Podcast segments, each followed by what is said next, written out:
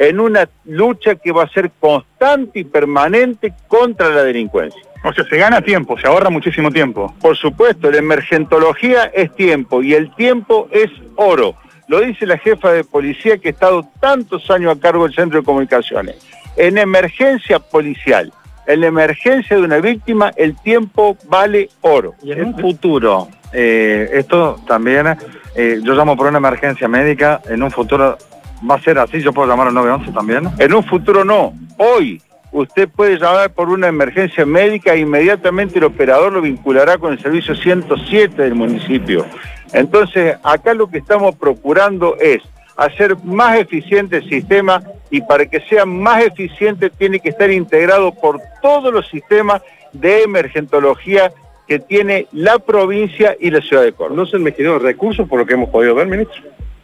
Mire, no solo no se han mezquinado recursos, sino que hemos optado por los mejores recursos.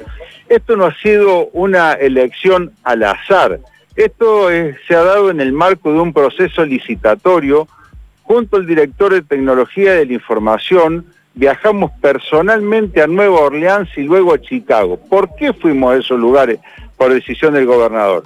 Fuimos a Nueva Orleans porque después del año 2005 donde todos recordamos lo que fue el huracán Katrina que arrasó a esa importante ciudad americana, se desarrolló y optimizó el sistema de emergentología.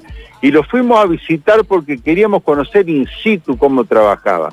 Y luego, en el mismo viaje, fuimos a Chicago para tomar contacto directo con la sede central de Motorola. Y allí estaban representantes de otros países del mundo, como Brasil, como Colombia, que es donde están funcionando con mucho, con mucho éxito, digamos, con buen suceso el sistema 911. Yo les quiero decir, y esto sin vanagloriarnos, que este sistema es único en el país. Por supuesto, tenemos las mejores expectativas, insisto, en un contexto difícil en materia de inseguridad, fundamentalmente en robos y hurtos. En otras cuestiones, Córdoba está bien posicionado déjenme decirle ustedes, nosotros somos un tanto reacios de hablar de, de cifras fundamentalmente, pero en lo que va del mes de abril, que ya está concluyendo, en todo el territorio provincial Córdoba tuvo un homicidio doloso.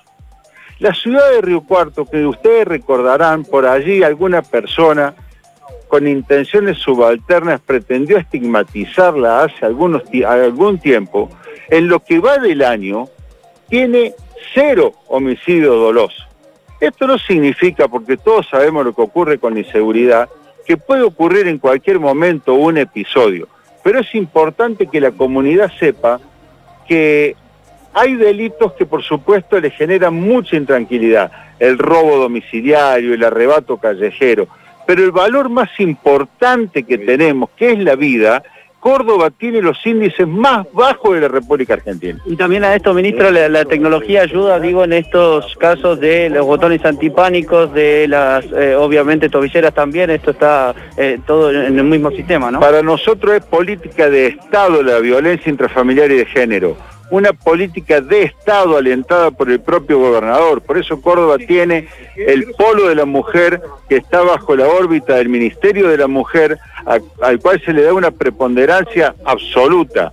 Y por supuesto, es prioridad para nosotros monitorear los 4.500 botones antipánicos, que le quiero contar una cosa para que la opinión pública conozca. Cuando el operador del sistema de botón antipánico ve que un botón antipánico se apaga, inmediatamente se comisiona. Y ese botón no siempre se apaga porque el agresor se lo ha sustraído, sino muchas veces porque se queda sin pila, porque la víctima, por ejemplo, considera que los factores de riesgo han desaparecido. Entonces es la policía la que le inquiere para que lo mantenga activo, para que lo lleve en su poder.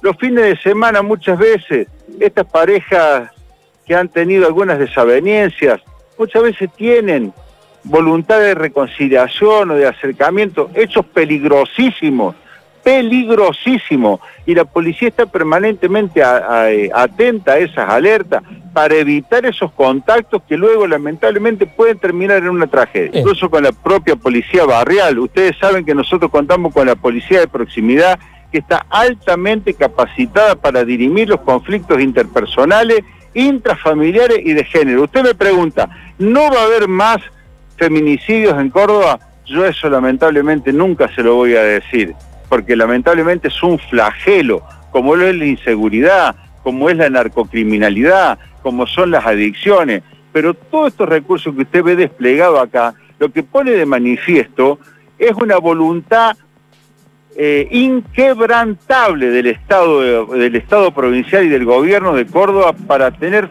todos los recursos necesarios para darle combate al flagelo de la inseguridad.